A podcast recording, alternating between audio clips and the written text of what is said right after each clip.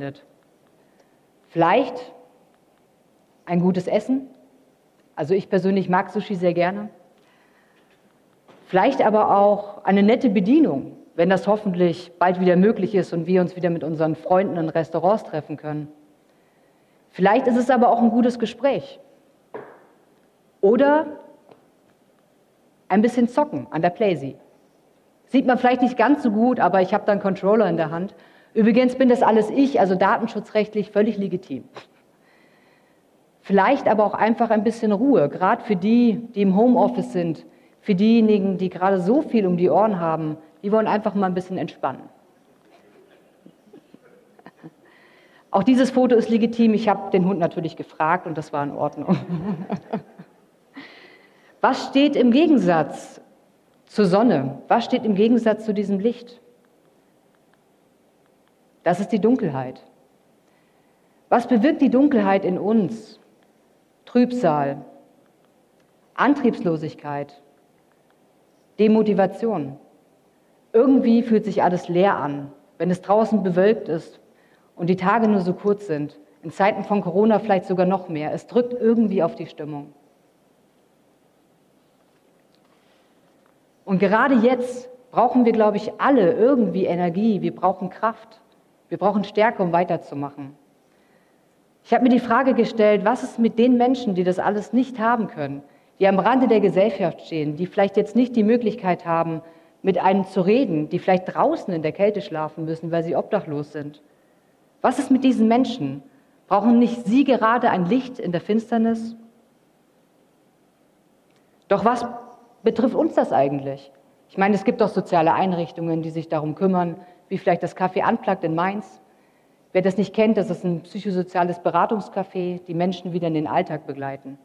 Oder die Lebenshilfe, die Menschen mit körperlichen Beeinträchtigungen helfen.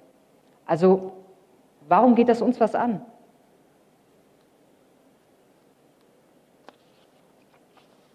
Was hat das alles letztendlich mit uns zu tun?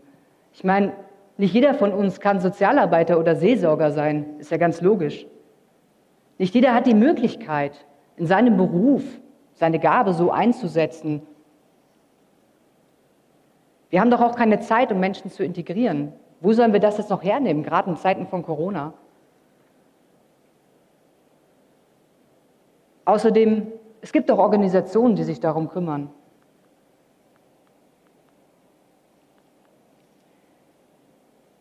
Also ich mache mir sehr viele Gedanken darüber, wie kann ich meine Gaben dort einbringen, wo ich bin. Und auf der anderen Seite ist es doch auch eine Gabe Gottes, Diakonin zu sein oder ja, vielleicht irgendwie Evangelist. Nicht jeder von uns hat diese Gabe. Da stellt sich die Frage, wie sollen wir das in unseren Alltag integrieren? Und deshalb heißt das Thema heute, wir haben es ja vorhin schon gehört, du bist Salz und Licht. So würze und leuchte, verstecke beides nicht.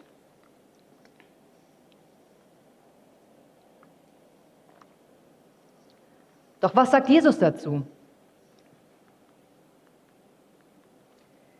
Ich lese vor aus Matthäus 5, die Verse 13 bis 16 aus der Luther-Übersetzung. Ihr seid das Salz der Erde. Wenn du das Salz nicht mehr salzt, womit soll man salzen? Es ist zu nichts mehr Nütze, als dass man es wegschüttet und lässt es von den Leuten zertreten. Ihr seid das Licht der Welt. Es kann die Stadt, die auf einem Berg liegt, nicht verborgen sein. Man zündet auch nicht ein Licht an und setzt es unter einen Scheffel, sondern auf einen Leuchter, so leuchtet es allen, die im Hause sind. So lasst euer Licht leuchten vor den Menschen, damit sie eure guten Werke sehen und euren Vater im Himmel preisen. Eigentlich kennt diesen Text jeder von uns, aber mir ist aufgefallen, dass wir uns genau deswegen nicht so intensiv mit diesem Text befassen, weil er so oft auf irgendwelchen ja, Postkarten steht. Jesus gebraucht in dem Fall zwei Bilder. Zum einen sagt Jesus, wir sind das Salz der Erde. Und er sagt des Weiteren, wenn das Salz seine Salzigkeit verliert, seine Kraft verliert, dann ist es zu nichts mehr zu gebrauchen, außer dass es weggeworfen wird und von den Leuten zertreten wird. Es taugt zu nichts mehr. Es ist wortwörtlich nichts mehr wert. Es schmeckt nicht mehr salzig. Und ich frage mich, wie kann denn Salz seine Salzigkeit verlieren? Also wenn wir heute unser Salz 100 Jahre stehen lassen würden und irgendeiner findet genau dieses Salz, da schmeckt das immer noch salzig, oder? Also wie meint Jesus das? Unser Salz heute besteht hauptsächlich aus Natriumchlorid. Das heißt, wenn das Salz seinen Geschmack verliert, dann bleibt quasi nichts mehr übrig, weil es eben hauptsächlich nur Salz ist. Das Salz allerdings zu Jesu Zeiten war anders, es war nicht rein, sondern es bestand aus Magnesium und aus Erde- und Pflanzenresten. Das heißt, es war durchaus möglich, dass das Salz seine Salzigkeit verliert und am Ende eigentlich nichts mehr von dem Salz übrig bleibt. Das Salz ist zu nichts mehr zu gebrauchen. Und Jesus vergleicht nicht nur die Jünger, sondern dich und mich, uns heute mit diesem Salz. Wir sind quasi Jesu Salz auf zwei Beinen. Wir sollen Salz für ihn sein. Wir sollen salzen. Wir sollen die Würze in die Welt bringen. Was können wir daraus lernen aus diesem Bild, was Jesus uns gibt? Seid unsichtbar konservierend. Auch wenn man das vielleicht nicht sieht, das Salz, ist es trotzdem wirksam und es ist sichtbar. Jesus verwendet noch ein zweites Bild, er sagt, wir sind das Licht der Welt. Interessant ist, dass Jesus sich genau mit diesem Licht auch identifiziert. In Johannes 8, Vers 12 sagt er, ich bin das Licht der Welt. Und die griechischen Begriffe sind genau dieselben. Und hier sagt er, ihr seid das Licht der Welt. Licht heißt weiterhin auch Glanz, Helligkeit, aber kann auch als Lichtträger übersetzt werden. Du und ich, wir sollen Lichtträger sein oder dazu werden. Es ist unsere Aufgabe, deine und meine Aufgabe, genau dieses göttliche empfangene Licht weiterzugeben und in die Welt zu tragen. Wir sollen etwas von diesem Licht, was Jesus uns geschenkt hat, in die Welt hineinstrahlen. Durch ihn, durch Christus. Und Licht gehört zum Bereich Gottes. Nicht nur in Johannes 8 identifiziert sich Jesus mit diesem Licht, sondern auch in zahlreichen anderen Versen, unter anderem auch im ersten Johannesbrief. Von ihm, durch uns, wirkt dieses Licht in die Welt zu den Menschen. Was gibt es außerdem noch für Kriterien oder Voraussetzungen, damit wir dieses Licht in die Welt tragen können, dieses Licht spüren? So, ich glaube, jetzt ist es besser. Ja. Zum einen ist es der Glauben, der dazu gehört. Wir sollen an das Licht glauben, damit wir Kinder des Lichts werden. Johannes 12, Vers 36. Des Weiteren brauchen wir eine enge Bindung zu Jesus, eine Beziehung zu ihm. Denn der natürliche Mensch hat die Finsternis mehr lieb als das Licht. 2. Korinther 4, Vers 4. Auch das Tun der Wahrheit, dass ich ehrlich wandle, gehört ganz stark zu dem Begriff des Lichts dazu. Der ist ganz stark damit verbunden. Es geht quasi um die Gemeinschaft mit Christus, dieses in ihm, in Christus bleiben. Das führt in einem Wandel im Glauben. 1. Johannes 1, Vers 6. Was können wir aus diesen zwei Bildern mitnehmen? Wir sind das Salz der Erde und das Licht der Welt.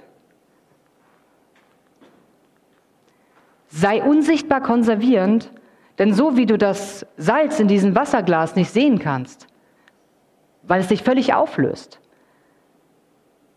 können wir trotzdem in der Welt wirken. Oftmals tun wir Dinge und denken, ja, was hat das gebracht? Gott weiß es, was es gebracht hat. Unsere Aufgabe ist es, mit ihm in Verbindung zu sein. Er ist dafür verantwortlich, was daraus entsteht. Aber unsere Aufgabe ist es zu würzen, auch wenn man es im ersten Moment nicht sieht. Verbunden mit dem Licht der Welt, so wie diese Glühbirne nur Strom bekommt durch eine Stromquelle, so können wir nur unser Licht leuchten lassen durch Christus. Das heißt, seid unsichtbar konservierend und sichtbares Licht.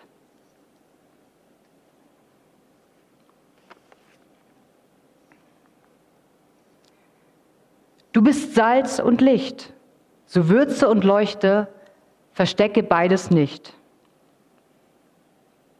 Okay, wir wissen jetzt eigentlich, was Jesus damit meint, was wir für einen Auftrag haben, dass wir Lichtträger sein sollen oder dazu werden sollen. Wir sollen unser Licht leuchten lassen. Doch wie können wir das umsetzen, gerade in diesen Zeiten? Anfangs habe ich viele Fragen in den Raum gestellt. Wie sollen wir das umsetzen? Ist doch nicht jeder ein Seelsorger, nicht jeder ist Diakone. Wie soll das möglich sein?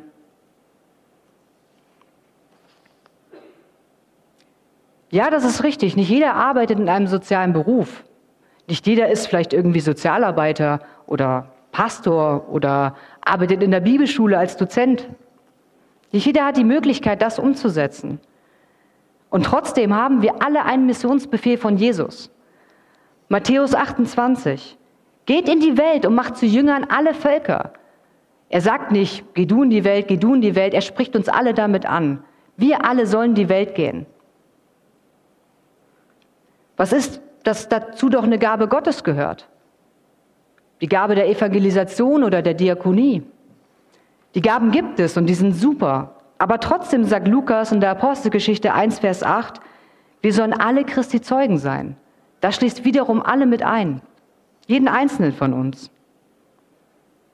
Aber Zeit ist doch ein kostbares Gut. Woher sollen wir Zeit nehmen, andere Menschen zu integrieren?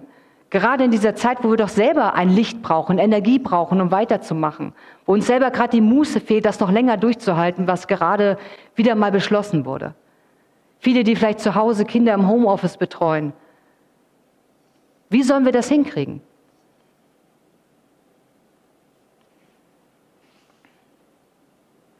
Wie sollen wir das schaffen, ohne in Gesetzlichkeit zu verfallen oder vielleicht in einem Burnout zu enden? Wie sollen wir ein Licht für die Menschen sein oder anders formuliert eine Brücke für die Menschen in die Welt? Hierzu möchte ich euch von meinem Praktikum erzählen. Letztes Jahr wollte ich eigentlich in eine Gemeinde gehen. Durch Corona war das nicht möglich, ich habe nur Absagen bekommen. Letztendlich habe ich mich dazu entschieden, zur Lebenshilfe zu gehen, am Starnberger See unten in Bayern. Das ist, wie ich vorhin schon gesagt habe, eine Einrichtung für Menschen mit geistiger Behinderung, mit einer Beeinträchtigung.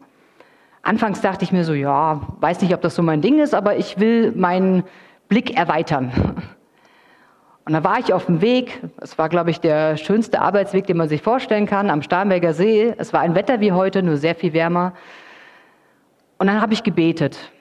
Und im Gebet musste ich zurückdenken an die Zeit, als ich gläubig geworden bin.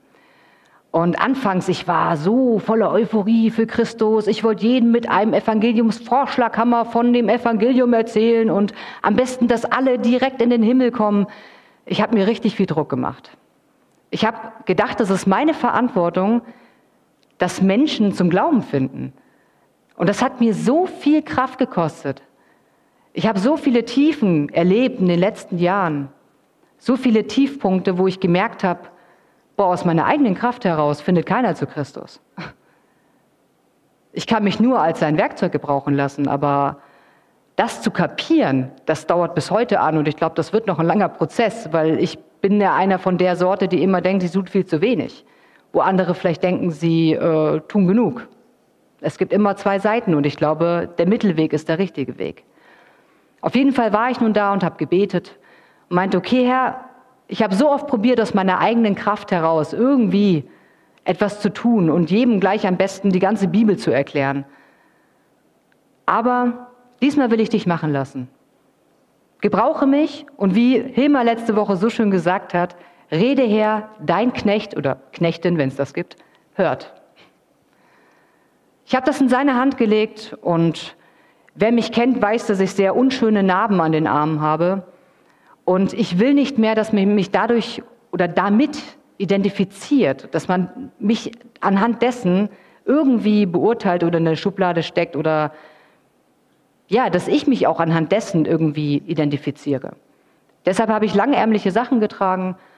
Es wusste also keiner bei der Lebenshilfe, was ich erlebt habe. Das fand ich super, weil ich wollte so wahrgenommen werden, wie ich bin. Dann bin ich da hingegangen und die ersten Tage war auch nicht viel mit äh, Gesprächen. Das hat sich nach einer Zeit verändert. Ich habe immer wieder dieses Gebet gesprochen, bevor ich auf die Arbeit gegangen bin. Und dann kamen mal die Fragen, ja, was studierst du eigentlich? Habe ich gesagt, ja, ich studiere Theologie. Und da meint die eine Kollegin zu mir, was, du studierst Theologie? Das kann ich mir jetzt ja gar nicht vorstellen, gell? Und dann habe ich ihr halt so erklärt, wie ich mein Glauben lebe und was ich unter Glaube verstehe. Habe so ein bisschen von der Bibelschule erzählt, weil die meisten denken, du liest ja den ganzen Tag nur Bibel. Nee, das ist nicht so. Und dann hat sie mich auf meine Arme angesprochen. Und ich war total irritiert, weil ich mir dachte, hä, wie hat sie das denn gesehen? Konnte sie gar nicht. Hat sie gesagt, Theresa, das habe ich schon gemerkt, dass du anders bist, gell? Aber sag mal, kann ich dich mal mit zu mir nach Hause nehmen, weil meine Tochter hat ein ähnliches Problem. Habe ich mir gedacht, okay, wow, klar. Letztendlich bin ich dann zu ihr gefahren. Ich habe mit ihrer Tochter gesprochen. Und klar, die Tochter hat sich verstanden gefühlt, weil wir auf Augenhöhe kommunizieren konnten. Aber da ich ja nicht in München geblieben bin, habe ich Folgendes getan. Ich habe denen die ICF-Gemeinde in München vorgestellt, einfach damit die mal sehen, was Glaube noch bedeuten kann, weil die kannten halt nur den Kontext der katholischen Kirche und das war für die sehr befremdend. Und habe sie an eine Freundin vermittelt, die heißt Rosalie, das ist eine super Glaubensschwester, schon jahrelang mit Christus unterwegs. Was letztendlich daraus geworden ist, weiß ich nicht, aber es liegt auch nicht in meiner Hand. Meine Aufgabe war es, mich gebrauchen zu lassen als das Werkzeug von Christus. Und das hat mir so eine Freiheit geschenkt und überhaupt nicht unter Druck gesetzt. Das schönste Kompliment, was ich am Ende meines Praktikums bekommen habe, war, als die Heimleitung mir gesagt hat, Mensch, Frau Lonnes, also Ihre Hauptleidenschaft ist es wirklich, die, die Liebe Gottes in die Welt zu tragen. Und das ist keine christliche Einrichtung. Ich dachte mir so, hä, ich habe doch eigentlich viel, wahrscheinlich viel zu wenig gemacht. Ja? Aber anscheinend nicht, weil das nicht mein Auftrag ist. Ich kann das nicht bewirken, sondern Christus bewirkt es durch mich. Und dann hat sie gemeint, also sie ist ja gar nicht gläubig, aber in meiner Gegenwart hat sie irgendwie die Nähe Gottes gespürt. Ich so, okay, alles klar. Ich, also, weil ich das aus mir heraus nicht getan habe. Und seitdem habe ich mir ein Motto fest eingeprägt. Ohne mich könnt ihr nichts tun. Das hat Jesus gesagt und es ist einfach so. Ohne ihn können wir nichts tun. Es bringt nichts, uns maßlos unter Druck zu setzen. Es bringt nichts, in Gesetzlichkeit zu verfallen. Denn dieser Druck führt dazu, dass die Menschen vielleicht abgeschreckt sind, es nicht hören wollen, weil sie schon so viel gehört haben, weil wir geprägt sind von einer Zeit der Aufklärung etc. So können wir die Menschen nicht erreichen. Aber Christus erreicht sie durch uns.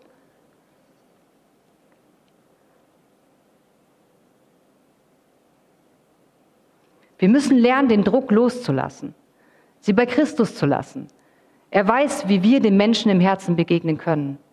Und das habe ich im Praktikum erfahren. Es macht auch sehr demütig und frei.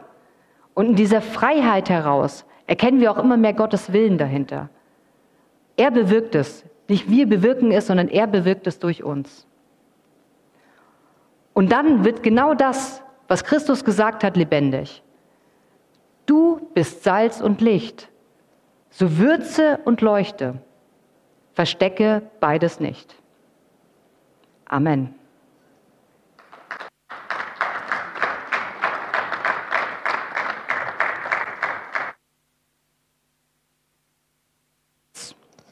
Danke. Wir werden jetzt einen kurzen Moment der Stille haben und eigentlich hasse ich das, das zu sagen, weil das so typisch ist und ich höre das fast wöchentlich in der Bibelschule. Aber fühlt euch frei, zu Gott zu gehen, wie ihr seid. Reflektiert das Gesagte. Überlegt, was ihr vielleicht verändern wollt, betet. Macht das, was, was euch irgendwie gerade auf den Herzen liegt. Ich werde die Zeit der Stille mit einem Gebet beenden und danach werdet ihr noch einen Poetry Slam hören und dann gebe ich wieder ab an den Moderator. Lieber Vater, danke für das, was du uns täglich schenkst. Danke für Licht, danke für Energie. Und danke, dass wir das Privileg haben, uns deine Kinder nennen zu dürfen. Und helfe uns bitte, das nicht anderen Menschen vorzuenthalten, sondern diese Botschaft, diese Kraft, dieses Privileg weiterzugeben, in die Welt zu tragen. Du kennst unsere Herzen, du weißt, was wir brauchen. So richte du uns innerlich auf, schenk du uns neue Kraft. Lass uns dein Salz und dein Licht sein. Amen.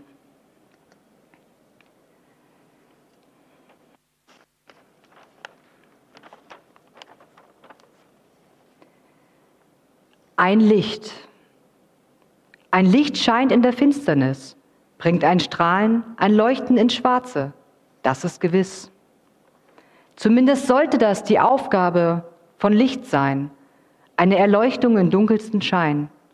Doch was, wenn das Licht seine Leuchtkraft verliert und sich irgendwie in einem Raum verirrt und verwirrt seine Kraft unter der Decke versteckt?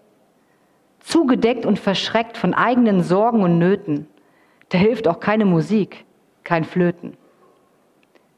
Ein Licht. Ein Licht, das sich unter den Scheffel stellt, den Raum nicht erhält, sondern sein Schein nur gegen die Decke prellt. Zu was ist es zu gebrauchen? Vielleicht genügt seine Kraft noch zum Pfeife rauchen und andere damit anzuhauchen. Aber was ist mit dem Licht, das nie erlöschen kann? Das Licht, das strahlt und scheint, egal wie, egal wann. Aber sind nicht wir diese Träger dieses Lichts, das wahre Christi Licht, was eben nicht mit deinem Tun zusammenhängt, dich nicht in die Ecke drängt, sondern dein Sein gebraucht und lenkt? Ein Licht. Ein Licht, das scheint in dir und mir, unabhängig von unserem Tun im Jetzt und Hier. Doch wie kann ich durch mein Sein ein Licht sein? Wie komme ich vom bloßen Schein zum wahren Sein in Christi Schein? Wenn du dein Zimmer nicht verlassen kannst, weil Corona gerade dein Leben in den Boden standst, dann gib nicht auf, sondern nutze Chats zum Kommunizieren. Versuche etwas Neues auszuprobieren. Sei du selbst und nimm Jesus mit hinein. Er bringt sein Licht durch dich auch online herein. Wenn ihr einkaufen geht, an der Kasse steht und in Schmerz vertilgte Augen seht. Fang an, in deinem Herzen zu beten. Jesus wird zu ihrem Herzen herantreten. Wenn du gerade auf der Arbeit bist und denkst, du kannst Jesus nicht dienen, denn du bist doch kein Teil von seinen fleißigen Bienen, die seine Botschaft in die Welt bringen und ohne Furcht christliche Lieder im Büro singen. Ich sage dir, dein Licht scheint durch dein Sein. Trau dich und nimm Jesus mit in deinen Beruf. Wie? Bete, denn er ist der, der dich kennt und schuf. Du betest und Christus macht den nächsten Move. Du bist Licht. Gerade dann, wenn du unsicher bist, auf jemanden zuzugehen, bei dem andere den Kopf verdrehen, vieles nicht verstehen, sogar arrogant über ihn hinwegsehen, dann stell dich deiner Unsicherheit und spreche ihn an. Durch deine Überwindung wird aus deinem Sein ein Kann. Du bist Licht. Gerade dann, wenn du dich schwach und zerbrochen fühlst, aufgewühlt und voller Fragen bist, scheint Jesu Licht umso heller durch dich. Sei gewiss, du bist ein Licht. Denn genau das macht dich authentisch und echt und gewährst Jesus in deinem Leben Mitspracherecht, auch oder gerade im Gefecht. Du bist Licht. Denn dein Sein in und durch Christus spiegelt bis in die tiefsten seelischen Abgründe hinein. Denn Jesus sprach, ohne mich könnt ihr nichts tun. Deshalb lerne in Christus zu ruhen.